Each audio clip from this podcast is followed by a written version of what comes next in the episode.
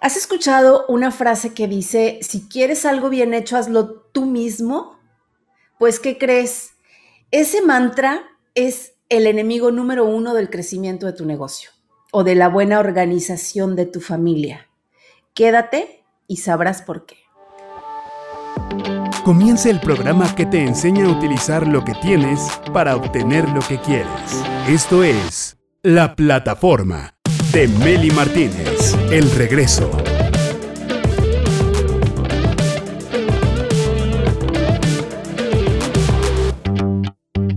Directores y directores de su vida y de su propio negocio, bienvenidos a la plataforma.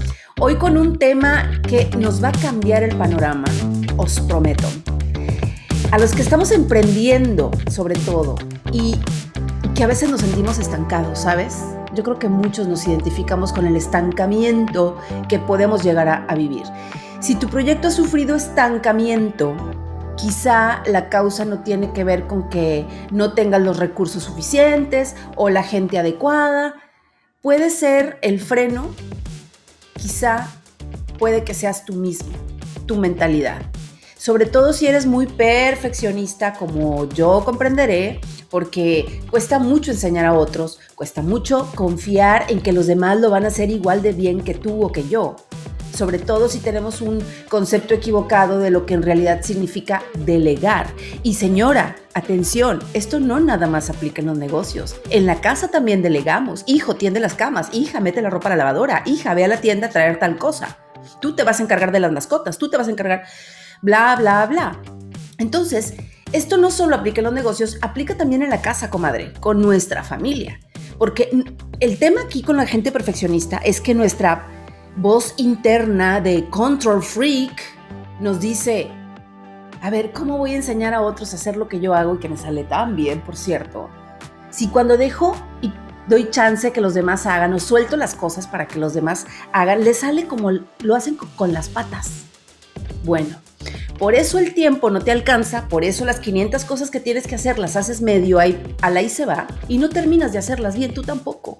Es por eso que hoy te prometo que vas a escuchar uno de los temas más importantes con nuestra invitada que nos va a enseñar la manera correcta de delegar, porque no es lo mismo delegar que abdicar. Un buen líder de su casa, de su empresa, conoce perfecto la diferencia y este tema lo vamos a abordar con la coach de negocios, Betty Galván. Bienvenida a la plataforma, mi querida Betty. Muchísimas gracias, Meli. Betty, siempre que, delegamos, ¿sabes por qué es? Yo, creo que sí lo sabes, pero ¿me permites decirte por qué creo que es que delegamos? Porque no tenemos tiempo de hacer la cosa nosotros. Y, y por lo mismo, que no tenemos tiempo de hacer eso, ¿tú crees que le vamos a tener tiempo de enseñarle al otro bien cómo se tiene que hacer? Creemos que los demás manejan la telepatía y que por osmosis inversa van a entender perfecto cómo queremos las cosas, ¿no? Así es. Y, y fíjate que ahorita que estás diciendo, delegamos porque ya no podemos hacer las cosas, voy a hablar primero pues de lo que es mi especialidad de los negocios. Y la verdad es que la, el dueño de negocio, la dueña de negocio, deben delegar no cuando ya no puedan hacer las cosas, sino que cuando lo que se tiene que hacer no es la prioridad del negocio. La prioridad del negocio y la función del dueño de negocio es generar riqueza y hacer crecer el negocio. Todo lo demás se tiene que delegar. El equipo, este maravilloso grupo de personas son los que nos ayudan a construir el negocio, son los que están en la operación del día a día. El dueño del negocio no debe de meterse en la operación debe de especializarse en actividades únicamente que generen crecimiento y riqueza para la empresa. Porque si se meten a la operación igual que toda la gente que está trabajando ahí, entonces, ¿cómo le van a hacer para que esa empresa crezca, para que sea próspera? Entonces, es muy importante que nos preguntemos si estamos trabajando en o para nuestro negocio. Y normalmente, ¿Nos puedes explicar en qué consiste la diferencia? Sí, por supuesto. Normalmente los dueños de negocio pensamos que pues debemos de ser el Superman o la Superwoman que sale al rescate, que puede salvar a todos de cualquier mal. Y no está mal al inicio del negocio, que somos todólogos y además nos empodera y nos hace conocer aspectos del negocio que debemos pulir. Pero al cabo de un tiempo, si construyes tu negocio para que dependa siempre de que tú salgas al rescate y que esté girando a tu alrededor, te vas a cansar o tu cuerpo te va a reclamar con alguna enfermedad. Entonces, sí es muy importante aprender a trabajar para el negocio y no en el negocio. Y, retomando lo que me preguntas, ¿cuál es la diferencia? Trabajar para el negocio es que estás en una posición de liderazgo ante tu equipo, que eres capaz de establecer visión, misión, eh, metas, eh, plan de trabajo, estrategias, eres capaz de ver oportunidades, amenazas, realices toda la parte estratégica, construyes un equipo que te ayude a generar más negocio, planeas al menos tres meses, si no es que más años para adelante, estás eh, sistematizando, optimizando procesos, procedimientos, formatos, políticas. Eso es lo que deberías estar haciendo, invirtiendo en software. Si estás trabajando en tu negocio, es el que está todo el tiempo apagando fuegos, haciéndola de portero, el que no avanza porque no puede ver hacia dónde va, el que está trabajando hombro a hombro con el empleado y se la pasa en temas operativos. Entonces, si quieres trabajar para tu negocio, debes aprender a delegar. Pero, ¿qué es delegar? Porque muchas veces al no entender este concepto pensamos que delegamos, pero realmente estamos abdicando, como bien dijiste al inicio. Y si agarramos un, diccionario y nos ponemos a ver la definición, vamos a ver que delegar es dicho de una persona dar a otra la jurisdicción que tiene por su dignidad u oficio para que haga sus veces o conferirle su representación. Eso suena espectacularmente bien. ¿Qué es abdicar? Abdicar es renunciar a los derechos, ventajas, opiniones o cederlos. Y eso pues ya no suena tan bien. Entonces, ¿por qué si es tan benéfico delegar? La gente no lo hace. Y te voy a decir las principales excusas que yo escucho en los empresarios. Dice, es que consume demasiado tiempo y esfuerzo, es que yo puedo hacer mejor esa tarea, es que no cuento con personas que tengan ese perfil, que sean aptas, que estén adiestradas, o simplemente no sé cómo hacerlo. Ni siquiera es de que voy a investigar cómo le voy a hacer. Y entonces a mí me gustaría que se preguntaran los que nos están escuchando, dueños de negocio y como dices, inclusive amas de, de casa, ¿cuáles son tus justificaciones? ¿Qué cosas crees que no son delegables? ¿Y qué cosas realmente no son delegables? Porque a pesar de lo que puedas pensar, hay muchas cosas que de verdad solo tú puedes hacer. Las demás las puede hacer alguien más pero que hay, hay cosas en donde no te puedes sustituir, no puedes delegar por nada. Y voy a hacerlo primero en el tema del negocio, que es mi especialidad, pero también voy a hablar en el tema personal. En el negocio, ¿qué no se puede delegar? No se puede delegar la revisión de KPIs, no se puede delegar darle motivación y reconocimiento a tus empleados, ser el ejemplo de la cultura viviendo los valores, no se puede delegar mantener un equipo unido, ni, ni el pensar y encontrar nuevas ideas para el crecimiento del negocio. Esas son cosas que solo el líder del negocio puede hacer. Y en tu vida personal, ¿qué cosas no puedes delegar? Pues no puedes delegar ni la reafirmación de tu autoestima, ni motivarte a ti mismo, ni hacer ejercicio, ni alimentarte bien, ni cuidar tu salud, ni tu espiritualidad, ni las reglas de tu familia, ni tu estado de ánimo, ni el comer juntos en familia o leer un libro juntos en familia o salir los domingos a, pasear en familia. Esas cosas no son delegables. Todo lo que yo no haya dicho anteriormente, sí es delegable.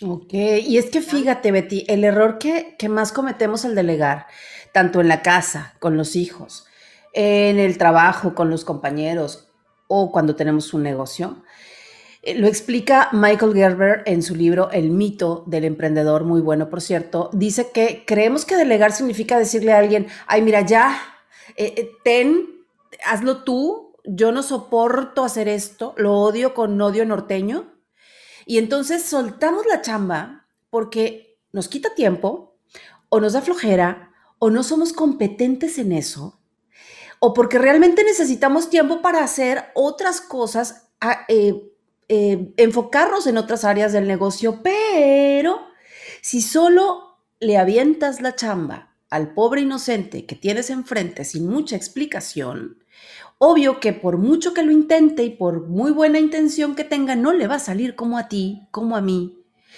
Y pues el entrenamiento no funciona con telepatía. Así es. Entonces abdicar es como, ajá, soltar. Absolutamente.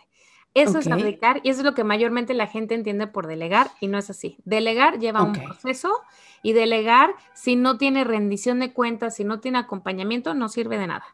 Entonces no puedes simplemente aventarle, como dices, a la pobre persona que tienes enfrente lo que tú ya no quieres hacer. Debe de haber un proceso, un entrenamiento, una rendición de cuentas, eh, pero pues normalmente el dueño de negocio, pues como son normalmente productores de sus propios servicios y, de sus propios productos, tienen el, en, mente que la delegación es, es, caer en la trampa del recadero. Y te voy a compartir una situación que a mí me pasó que, que lo ilustra muy bien. Fíjate que hace tiempo, cuando comenzamos a hacer eventos empresariales, eh, utilizábamos unos letreritos con la cantidad de minutos que quedaban disponibles para que se acabara el bloque y entonces el, expositor supiera que le quedaban 15, 10, 5 o un minuto y que administrara su tiempo, ¿no? Entonces, cuando ya crecimos en equipo y contratamos gente, pues yo le encargué a una persona que pues ya hiciera ella ese labor, ¿no? Entonces le dije, bueno, ahí los va sacando. Y conforme se iba acercando la hora de sacar los carteles, yo me empezaba a poner nerviosa y nada más le estaba volteando a ver, porque yo veía que estaba entretenidísima en su celular. Y las primeras veces lo hizo bien, se puso su alarma y sacó su, su, letrerito y ya, no pasó nada. Pero a la primera que se le pasó el horario, porque ya no puso el, el recordatorio, pues yo ya me puse nerviosa, me dio miedo que por no estar poniendo atención se le fuera a pasar y entonces me dediqué a avisarle que ya iba a venir el momento de sacar el letrerito. ¿Quién trabaja para quién? Exacto. Esa fue una verdadera delegación en recadero. Eso es lo que normalmente hace el dueño de negocio, una supervisión del método paso a paso y muchas personas delegan sistemáticamente de esta forma, pero ponte a pensar cuánto se consigue realmente ¿Cuántas personas puedes supervisar o controlar este, y, ver qué hacen en cada uno de los movimientos? Imposible. Necesitas llevar el proceso de la delegación y darles tu confianza. Y la confianza es la forma más elevada de la motivación humana. Saca a la luz lo mejor de la gente, pero claro que requiere de ti tu tiempo y tu paciencia y no excluye la necesidad de adiestrar, como estábamos diciendo, y de desarrollar a las personas para que esa competencia la puedan llevar al nivel que te dé confianza a ti. Entonces, estoy hoy convencida de que si la delegación en encargados se realiza correctamente, no recaderos, encargados, entonces ambas partes se van a beneficiar y en última instancia se va a hacer mucho más trabajo en mucho menos tiempo. Igualito pasa en casa, ¿eh? Para la, el ama de casa que nos esté escuchando, lo mismo pasa en la casa, porque la casa también es una organización. Y cuando se ha dedicado efectivamente el tiempo a delegar las cosas persona a persona, se puede estructurar el trabajo de tal forma que cada uno pueda hacer más en menos tiempo y que todo lo que tenga que hacer lo pueda hacer casi en la misma cantidad de tiempo todos los días. Pero pues ello supone la capacidad interior de querer administrar a otras personas y no solo que tú quieras producir, que tú quieras tener el control de las cosas. El objetivo está en la efectividad, no en la eficiencia. Eso es lo que te Es correcto. Fíjate que una de las características de un buen liderazgo, tanto en casa como en la empresa, en el negocio, es cuando se delega de forma efectiva, obviamente como ya lo hemos estado platicando, una cosa es otorgarle una tarea a una persona de confianza y otra muy diferente es olvidarse de la responsabilidad después de haber soltado o delegado. Y un buen líder conoce la diferencia entre entrenar a alguien y darle esa responsabilidad, pero sigues teniendo, eh, eh, sigues estando en contacto con esa tarea sin haberte olvidado de ella. Y muchas personas creen que delegar es ya, me olvido y mira, no es mi responsabilidad, ¿no? ¿A qué conclusión podríamos llegar, mi querida Betty? Eh, pues mira, ¿qué conclusión te podría dar? Te voy a dar primero un ejemplo, que es, eh, si tú tienes hijos, si, si los que nos escuchan tienen hijos, pues claro que se van a dar cuenta que ellos mismos pueden ordenar mucho mejor la habitación de un niño que el niño pero la clave está en capacitar al niño porque aunque requiere de tu tiempo y esfuerzo, a largo plazo ese tiempo lo vas a recuperar. Entonces, la conclusión es que este enfoque supone un paradigma completamente nuevo de la delegación. y en efecto cambia la naturaleza de la relación. El encargado se convierte en su propio jefe, está gobernado por sí mismo, por una conciencia moral que contiene un compromiso con ciertos resultados que son deseables para ti como dueño de negocio o para ti como papá, si fuera el caso. Entonces, ¿qué es lo que necesitas hacer? Darles confianza, que ellos liberen su energía creadora y que la orienten a lo necesario para que con sus propios principios correctos puedan lograr los resultados que tú les estás eh, pidiendo. Los principios de la delegación en encargados son correctos y son aplicables para todo tipo de situación y para todo tipo de personas en cualquier organización. Esa sería la conclusión. Me encanta. ¿Y sabes qué puedo yo resumir o entender eh, de la conclusión, más bien de todo lo que explicaste, Betty? Que para delegar efectivamente, primero, tengo que buscar a la persona adecuada, saber a quién delegarle lo que quiero delegar. Eh, no aventarle la chamba al primer inocente que se cruce por enfrente, y por la divinidad especificar el resultado que estamos buscando, porque yo también he tenido muy malas experiencias a la hora de, según yo, delegar y resulta que no estaba delegando, sino que le estaba dando la chamba a la persona que quizá no tenía ni el perfil, ni el tiempo, ni la actitud, ni la disposición de poder realmente apoyarme en esa delegación o en esa responsabilidad que yo le estaba dando, ¿no? Así es. Entonces, bueno, esto es muy importante, me parece que es uno de los temas más importantes para todos los directores y directoras que nos están escuchando. Atención, emprendedores, directores de negocio, empresarios, dueños de negocio. Yo te recomiendo mucho que solicites sin costo un diagnóstico del uso de tu tiempo con la coach Betty Galván para conocer qué actividades deberías estar delegando y qué actividades no deberías estar delegando. Los primeros cinco dueños de negocio que se inscriban con el siguiente código QR que voy a poner en pantalla a continuación, recibirán sin costo su diagnóstico empresarial con recomendaciones que les van a ayudar muchísimo a mejorar su liderazgo. Así que prepara la cámara, por favor, campeón, campeona. Ahí va el código, mis queridos diamantes se los voy a compartir en este momento. Toma el screenshot, escanealo, ahí lo tienes, ponle en pausa si quieres al video. Quienes están escuchándonos en Spotify, vayan corriendo a YouTube o a Facebook. Nos encuentras como la plataforma de Meli Martínez. Estoy con la coach Betty Galván, coach de negocios, y aquí está el código QR para que tú puedas tener este diagnóstico sin costo. Está increíble, solamente las primeras cinco personas que lo escaneen van a poder participar. Ahí lo tenemos. Quedó clarísimo. Les voy a dar también las redes sociales de Betty Galván para todo aquel dueño de negocio que ya tenga más de dos años con su negocio, que ya esté bien cimentado, que ya tenga estructura, que tú digas quiero pasar al siguiente nivel. Ahí les van todas las, las formas de contacto de Betty Galván, que por cierto están apareciendo en pantalla en este momento. Toma el screenshot también, pero aquí está, mira, en Clubhouse la encuentras como Betty Galván, LinkedIn, coach Betty Galván, el correo ahí te va, Beatriz Galván, arroba actioncoach.com y el WhatsApp, que también está en pantalla, 553708 3507. Aprovecha la promoción. En la plataforma siempre hay regalos. Mis invitados siempre traen un descuento, un regalito, un giveaway, algo interesante. Mi querida Betty Galván, muchísimas gracias por estar aquí. Gracias a ti, Meli.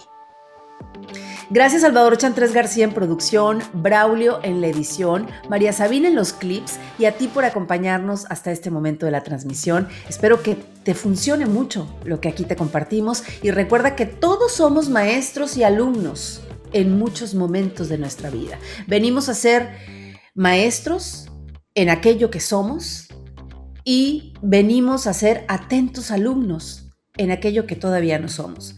Soy Meli Martínez Cortés, la directora de mi vida. Chao.